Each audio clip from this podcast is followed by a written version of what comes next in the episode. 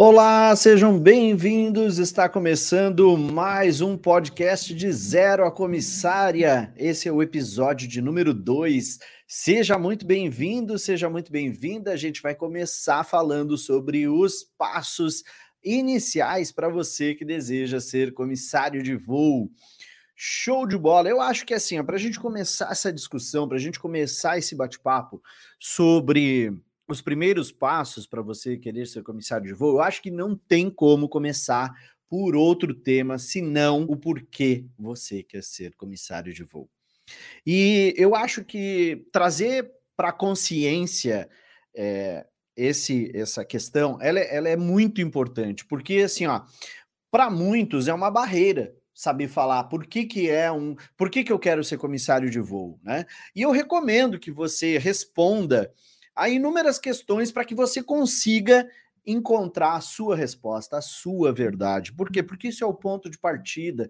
Imagina que você vai perguntar para alguém, cara, por que, que você quer ser comissário de voo? E a pessoa não sabe responder. Se ela não sabe responder, como que você teria segurança para contratar essa pessoa? Percebe que o primeiro passo realmente para você conseguir entrar nessa profissão é você saber o porquê que você quer entrar nela. No momento que você sabe isso, fica mais é, fácil você convencer alguém ou você dar segurança para alguém que pretende te contratar. Então, eu fiz uma relação de perguntas aqui que eu considero que são extremamente importantes para você que quer ser comissário de voo. Então, vamos lá. Primeira pergunta, anota aí. Cara, quem foi a sua influência? Quem influenciou você? De onde surgiu a ideia louca de voar como comissário de voo? Como você chegou à aviação? O que aconteceu na tua vida que fez aquele estralo, o estalinho aquele acontecer lá dentro da sua cabeça e você dizer assim, cara, quem sabe comissário de voo? Como que você chegou a esse estalinho aí? Me conta. Outra, que caminhos você, que caminhos levaram você a essa profissão? Quais foram os trajetos que você percorreu e que te levaram a chegar na ideia de ser um comissário de voo? Essa eu gosto muito. Por que, que ser comissário de voo é importante para você? O que tem de tão importante nessa profissão? Por que, que é só esta profissão que, que vai fazer com que você se sinta preenchido, vamos dizer assim. Que características suas combinam com esta profissão? Já parou para pensar? Se você tem alguma característica, alguma habilidade que combina exatamente com essa profissão, que habilidades suas contribuem para a função do comissário de voo?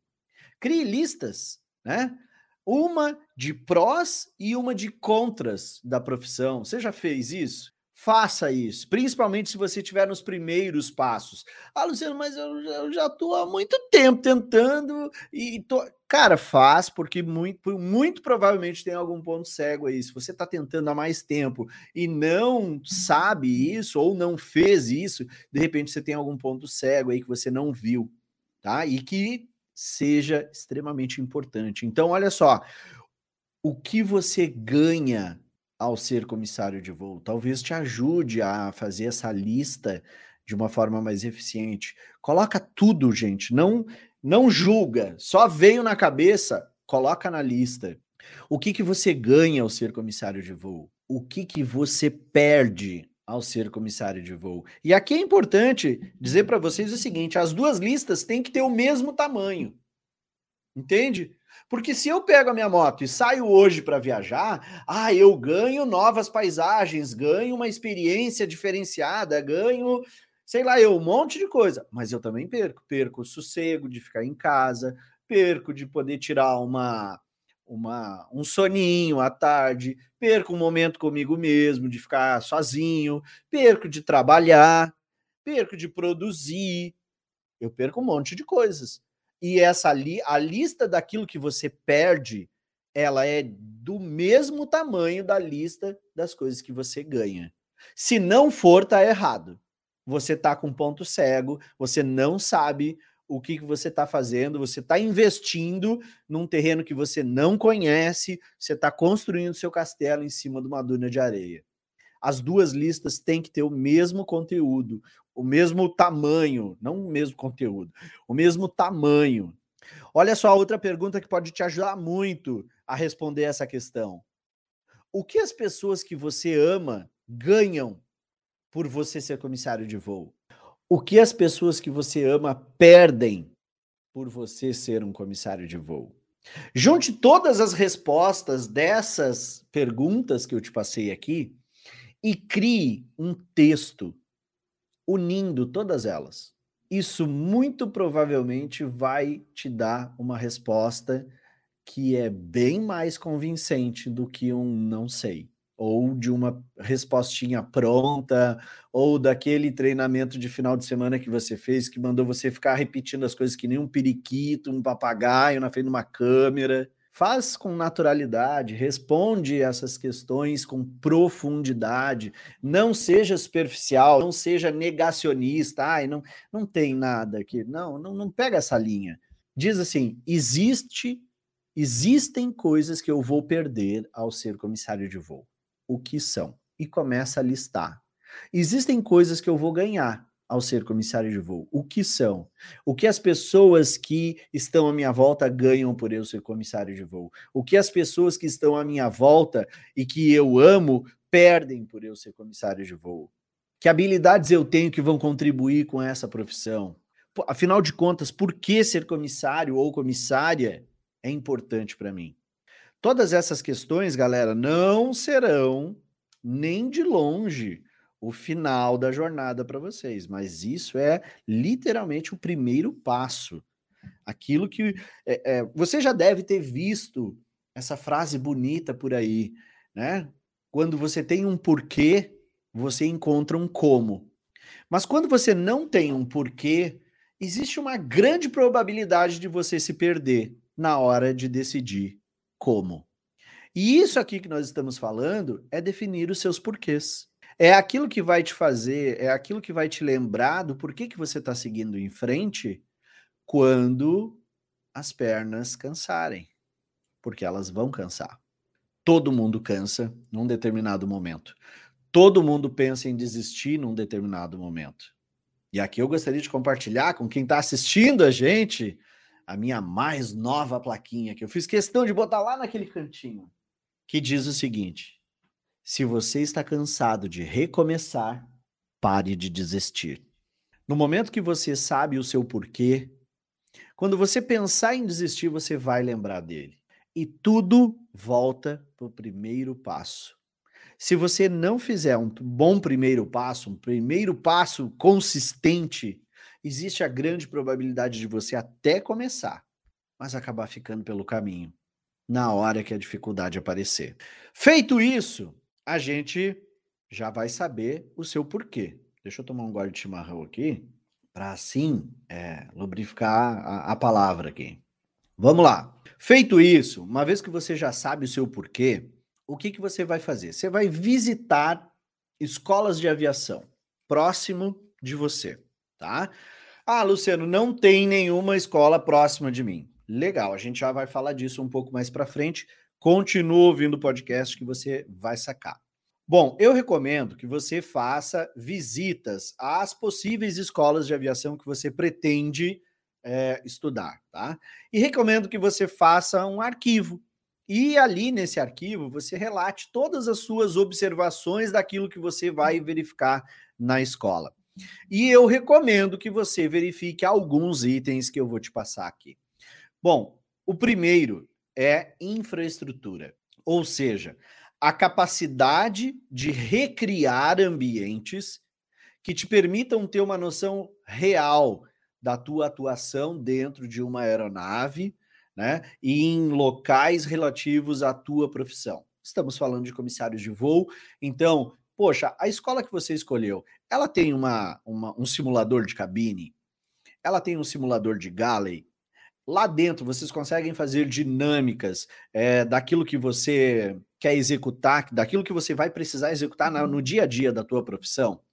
Isso é muito importante. Ter uma infraestrutura que se assemelhe a uma aeronave, né, que tenha os recursos, que você possa simular um combate ao fogo no BIM, um combate ao fogo no forno, uma comunicação com o cockpit da aeronave, uma intercomunicação entre galleys, né, um anúncio, fazer um speech a bordo. Você poder verificar, por exemplo, se todos os passageiros estão com cinto, se as dimensões do espaço são proporcionais à realidade é, daquilo que você encontra dentro de um avião, é, slides, sabe? Então, assim, você ter essa infraestrutura, quanto melhor for a infraestrutura, mais familiarizado você vai estar com aquilo que você encontra na realidade da aviação. O segundo item que eu considero fundamental é você estudar a reputação. Qual é o histórico de relacionamento da escola com quem já fez o curso lá? Então, eu vejo muitas pessoas perguntarem: ah, me recomenda uma escola. Gente, você já tem que saber a escola que você quer. No mínimo três. Você já tem que saber. Três possíveis candidatas. Então, quando você for para o seu grupo, para o grupo, perdão, para perguntar sobre escola, já pergunte especificamente. Pessoal, qual a opinião de vocês com relação à escola X? Qual a opinião de vocês com relação à escola Y? Depois de um tempo, vai lá, qual a opinião de vocês com relação à escola W? E assim, as pessoas que já estudaram naquela escola, agora elas vão te dar alguma informação relevante. Agora, só perguntar, ah, recomenda uma escola em X lugar, aí fica aquela, parece que é aquela guerra de comentário dos ex-alunos daquela escola ou da escola Y, ou seja, só vai aparecer gente falando, né, bem. A pessoa, você não está perguntando a opinião da pessoa. Então só vai aparecer aqueles que são realmente promotores. É difícil aparecer algum detrator nesse tipo de, desse tipo de post, nesse tipo de comentário. Então pergunte, ó, pessoal, gostaria de saber das pessoas que fizeram o curso na escola X, qual a experiência de vocês com, com a escola? Né? E aqui, é, o próximo item, né, melhor falando, é você avaliar a possibilidade de networking. Afinal de contas, é, essa escola ela proporciona para você possibilidades de interagir com quem já atua no setor. Essa escola, ela, ela, ela oferece só curso de comissários ou ela é um centro de instrução de aviação civil? E lá você encontra curso de DOV, de piloto privado, de piloto comercial, de INVA, de simulador, de manutenção, de célula, de aviônico, de grupo motopropulsor, de comissário de voo, de agente de aeroporto, de piloto privado, de piloto comercial. Cara, a escola, perdão, a escola, ela proporciona você a conseguir interagir com outras áreas da aviação. Primeiro ponto.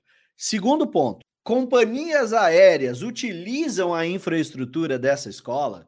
Porque, gente, tem escola por aí que Latam faz treinamento lá, que Gol faz treinamento lá, que Azul faz treinamento lá, que Ita faz treinamento lá, que Total faz treinamento lá. Justamente pela infraestrutura maravilhosa e organização que essa escola tem. Então você fazer o seu curso de comissário, onde nos corredores você pode interagir com pilotos da linha aérea, comissários que estão fazendo curso para revalidar suas carteiras, é, mecânicos de manutenção, aviação como um todo. Ou seja, isso te coloca num ambiente muito mais pé no chão, muito mais realidade da aviação, até nos momentos de tomar um cafezinho, até nos momentos de ir na cantina, até no momento de andar no corredor. Então, não é como eu vejo por aí, escolas que às vezes são exclusivamente de comissários de voo e que fica aquela coisa muito lúdica, muito sonho, muito vamos conquistar o planeta, vamos voar pelos céus do mundo, encantar, e as pessoas fogem da realidade. E quando saem da escola e vão para o mercado, realmente são pessoas que estão perdidas. Observe também qual é o tamanho das turmas isso influencia na disponibilidade do instrutor para tirar as suas dúvidas. Afinal de contas, você vai numa escola, lá tem turmas de 50, 70 alunos, e você vai na outra escola, lá tem turmas de no máximo 15. Qual que você acha que o instrutor vai poder é, tirar e estar mais à, à sua disposição? Então, observe, o tamanho das turmas conta, tamanho das turmas vai fazer bastante diferença é, na disponibilidade que o instrutor é, tem para te atender. Pegou essa? Próxima, formas de pagamento. Quais são os métodos de pagamento que essa escola oferece? E aqui, geralmente, as escolas parcelam no boleto, na mensalidade, você deve pagar lá na secretaria. Só que tem um detalhe: quando você termina o seu curso, você tem que ir lá e garantir o pagamento até o final do treinamento. Por quê? O curso leva quatro meses, seis meses, oito meses, e muitas vezes eh, as escolas parcelam em até 12. Então você tem que se organizar para saber que, ah, legal, vou fazer meu curso seis meses, mas eu parcelei em 12. Quando chegar no final da sexta parcela, eu vou ter que ir na secretaria e garantir lá a, os próximos seis seja através de nota promissória, seja através de cheque, seja através de cartão de crédito, seja da forma que for. Mas você vai ter que ir lá e dar uma garantia para eles. Então, organize-se com relação a isso, pesquise quais são as formas de pagamento que essa escola oferece e como acontece essa forma de pagamento. Relacionamento com das escolas com as companhias aéreas. Isso aqui é uma das coisas que incrivelmente eu vejo que as pessoas não fazem essa relação. Gente, existem escolas de aviação que estão há 20 anos no mercado, 25 anos no mercado. Tem companhia aérea que não tem isso de idade. Ou seja, se você quer comprar carne, você vai aonde? Você vai no açougue. Se você quer comprar pão, você vai aonde? Você vai na padaria. Se você quer contratar comissários de voo, você vai aonde? Na escola de aviação. Então, essa galera, a escola de aviação e a companhia aérea, eles se conhecem, entende? Tem gente aí que participa do mesmo grupo de WhatsApp, sacou? Então, uma das coisas que ninguém enxerga é que a sua escola, quando você terminar o curso de comissário de voo, a sua escola, ela é o primeiro lugar para onde você deve enviar o seu currículo. Ela é o primeiro lugar. Então, quando você estiver pesquisando a sua escola, eu recomendo muito que você pergunte como vocês trabalham no pós-curso? Eu posso enviar o meu currículo para a escola? Como que vocês vão, o que vocês fazem com esse currículo? Pergunte isso para a pessoa quando você estiver conhecendo a escola. Simples. Entendeu? Essa escola, ela te dá a possibilidade de desenvolver habilidades que a aviação valoriza? Ela te dá isso ou ela só te ensina a passar na ANAC? Presta atenção. Faz as perguntas certas que você vai ter as respostas que vão te ajudar a definir a melhor escola para você. Então, lembre-se, você vai ser intuitivo, procurando aquilo que é mais confortável para você. Cuidado com essa armadilha. Mas o aprendizado, ele está fora da zona de conforto. Talvez, baseado nessa análise aqui, você se dê conta que uma escola em outra cidade talvez te ensine a ter independência, coisa que talvez hoje você não tenha. Eu já vi muito isso acontecer. Já recebi muito aluno em Porto Alegre, de Belém, de Fortaleza, de Salvador, do interior de São Paulo, de Santa Catarina, do Paraná, que vieram fazer curso em Porto Alegre. Por quê? Porque já estavam desenvolvendo mais uma coisa. Estavam desenvolvendo a sua independência. Então presta atenção, olha para dentro de você. O que você precisa desenvolver para ser um comissário de voo? Tem gente aí que mora com os pais, tem 34 anos, trabalhou talvez uma ou duas vezes e quer ser comissário de voo. E traz que tipo de independência no teu histórico de vida? Como é que você vai conseguir convencer alguém de que você sabe lidar com independência? Não é só você querer ser independente, você tem que saber lidar com ela. Você sabe o que fazer com a tua independência? Ah, eu sei. Uhum. E mostra. O que, que tem no teu histórico de vida que comprova isso? Nada? É. Depois não reclama se ficar batendo e voltando de processo seletivo, tá? Interação com outros setores da aviação. Gente, comissários de voo não voam sozinhos, eles não estão sozinhos, eles precisam interagir com diversos outros setores da empresa. Quanto mais cursos essa escola oferecer, quanto mais possibilidade de convivência com essas outras pessoas, melhor vai ser. Quanto mais interação você tiver com funcionários da aviação, funcionários de empresas aéreas que estão atuando na aviação, melhor vai ser para você. Entende? Então, avalie isso. E aqui eu vou deixar um outro é, insight para você. Se você mora numa região onde não há escola de aviação e você está pensando em fazer o curso online, é preciso que você atente-se a alguns detalhes. O curso EAD para comissário de voo existe? Existe. Existem escolas que já disponibilizam a formação EAD. Porém, contudo, todavia, existem alguns detalhes desse EAD que você tem que saber. Você vai ter que fazer o exercício de sobrevivência na selva. Ou seja, você, não importa aonde você faça o EAD, você vai ter que pagar uma passagem aérea, ou de ônibus, ou de barco, ou telepatia, ou seja lá como for, mas você vai ter que ir até o local da escola, pelo menos por um final de semana, para a realização do exercício de sobrevivência na selva. Então, co coloca junto nesse custo, tá? Passagem aérea para você ir até o local de, da escola, para você se hospedar lá e ficar lá um final de semana.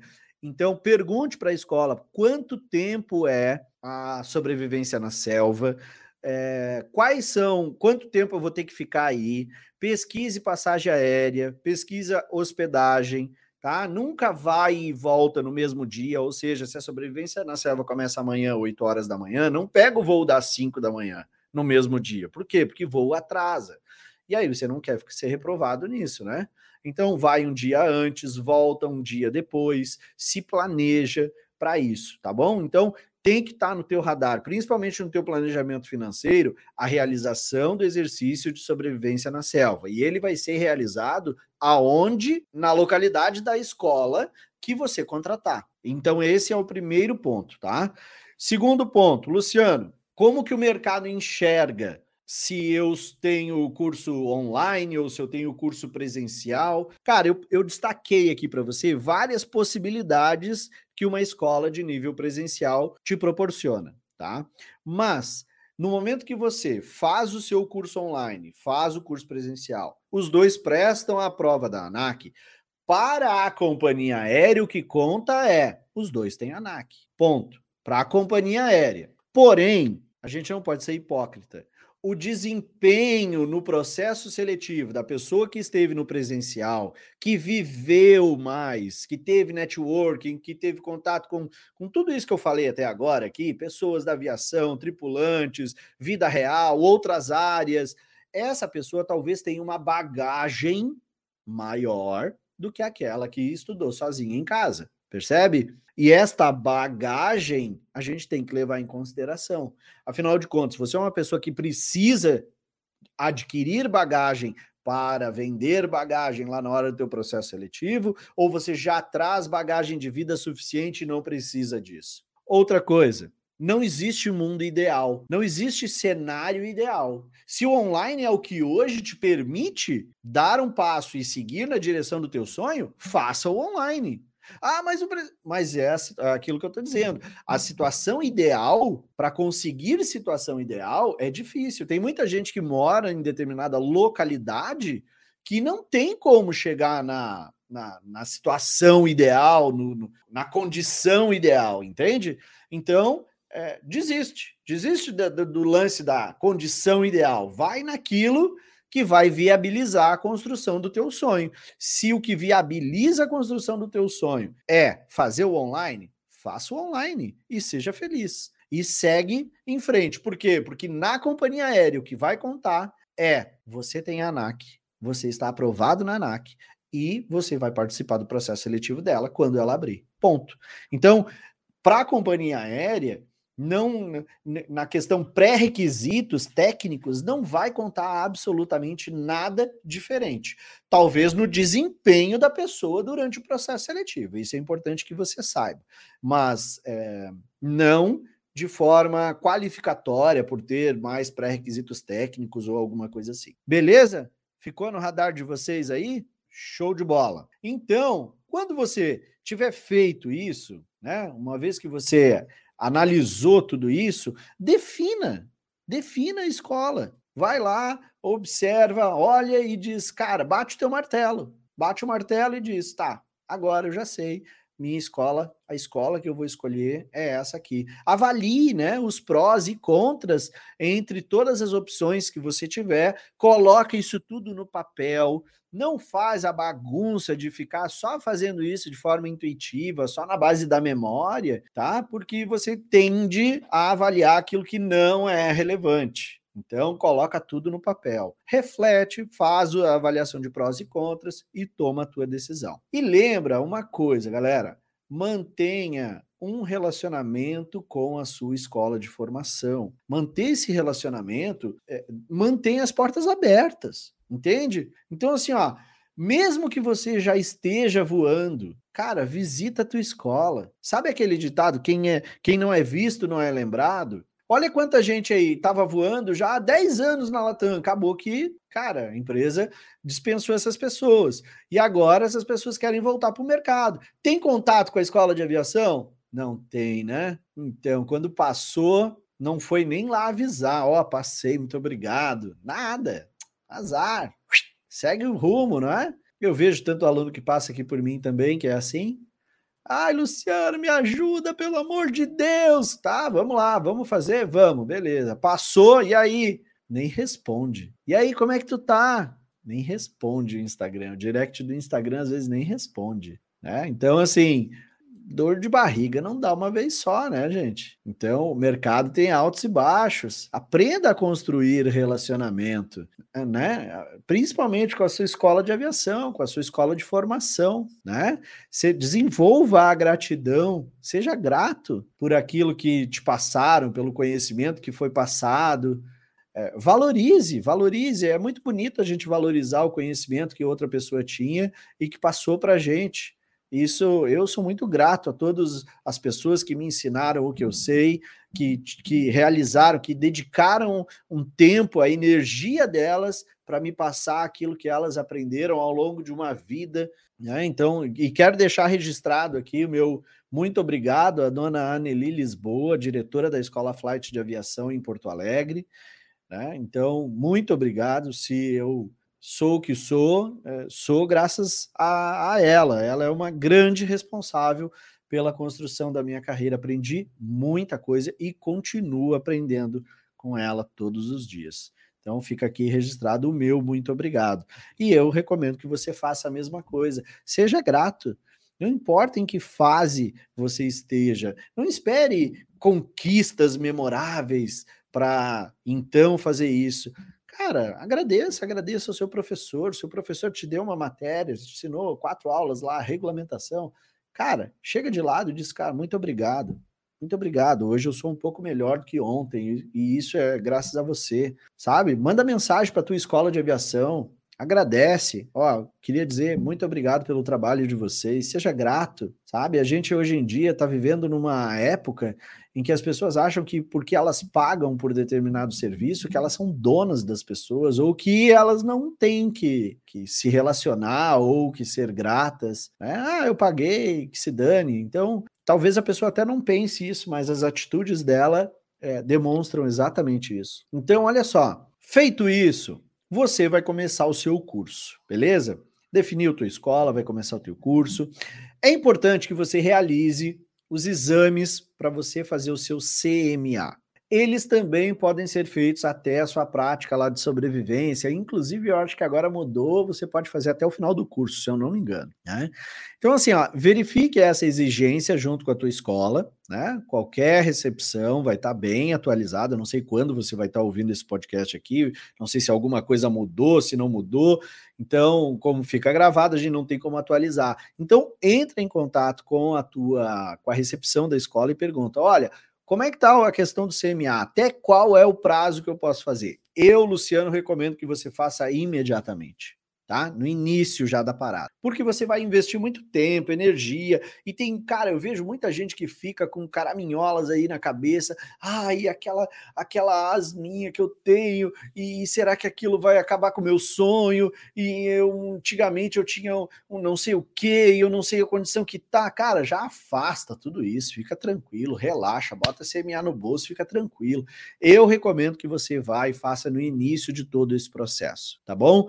Então, entre em contato com a recepção da escola e verifica é, as condições lá para você fazer. Se você deixar para fazer mais tarde, você vai estar tá assumindo um risco financeiro desnecessário. Você vai estar tá construindo uma pressão em cima das suas costas desnecessária, tá? Então, é, é, faz o teu certificado médico o quanto antes, beleza? Consulte os valores dos exames de acordo com a tua região, tá? Coloque isso no teu planejamento financeiro. Então vamos lá, o certificado médico aeronáutico, o CMA, antigamente era conhecido como certificado de capacidade é, física. Antigamente a gente chamava de CCF. Então, se você achar alguém aí falando CCF, é a mesma sigla para CMA, tá? CMA é certificado médico aeronáutico, antigamente certificado de capacidade física. Ele é um certificado que é obrigatório para todas as pessoas que desejam desempenhar funções a bordo de qualquer aeronave que demande licença ou habilitação para ser conduzida ou operada.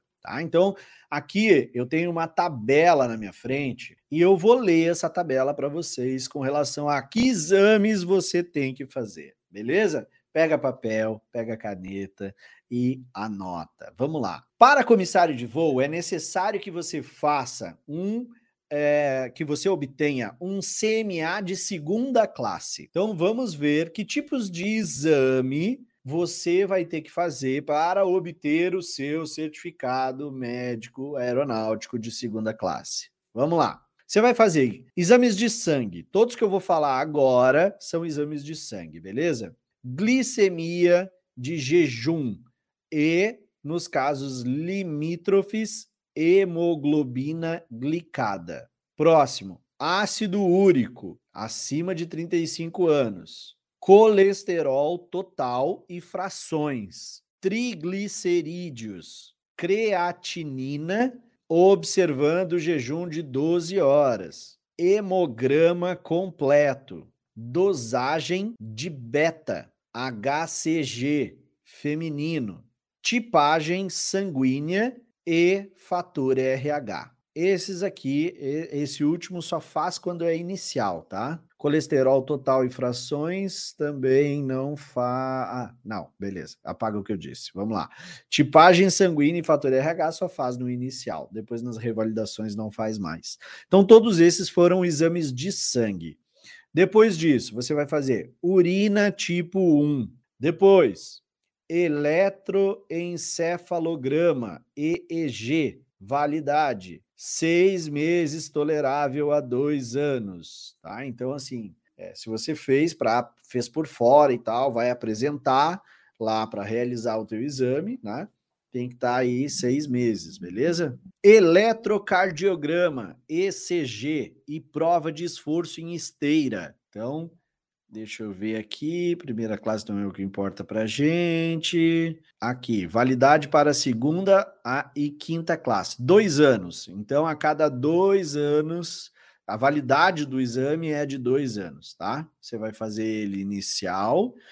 Depois você faz acima de 30 anos, aqui é para a primeira classe. Acima de 50 anos, aí você é pedido também para revalidação. Radiografia, você vai fazer radiografia de tórax e vai fazer radiografia de seios paranasais. Audiometria é apenas para pilotos. Odontologia apenas para pilotos, diz aqui. Radiografia panorâmica odontológica. Então, segunda classe também, beleza? Radiografia panorâmica odontológica odontograma a cada cinco anos, né, apenas para pilotos. Beleza? Essa tabela que eu acabei de ler para vocês, ela está disponível no site da ANAC. Beleza? Então vamos lá, aqui. É, validade até 40 anos, 60 meses, é, entre 40 e 50 anos, 24 meses, acima de 50 anos, 12 meses. Essa é a validade do seu CMA.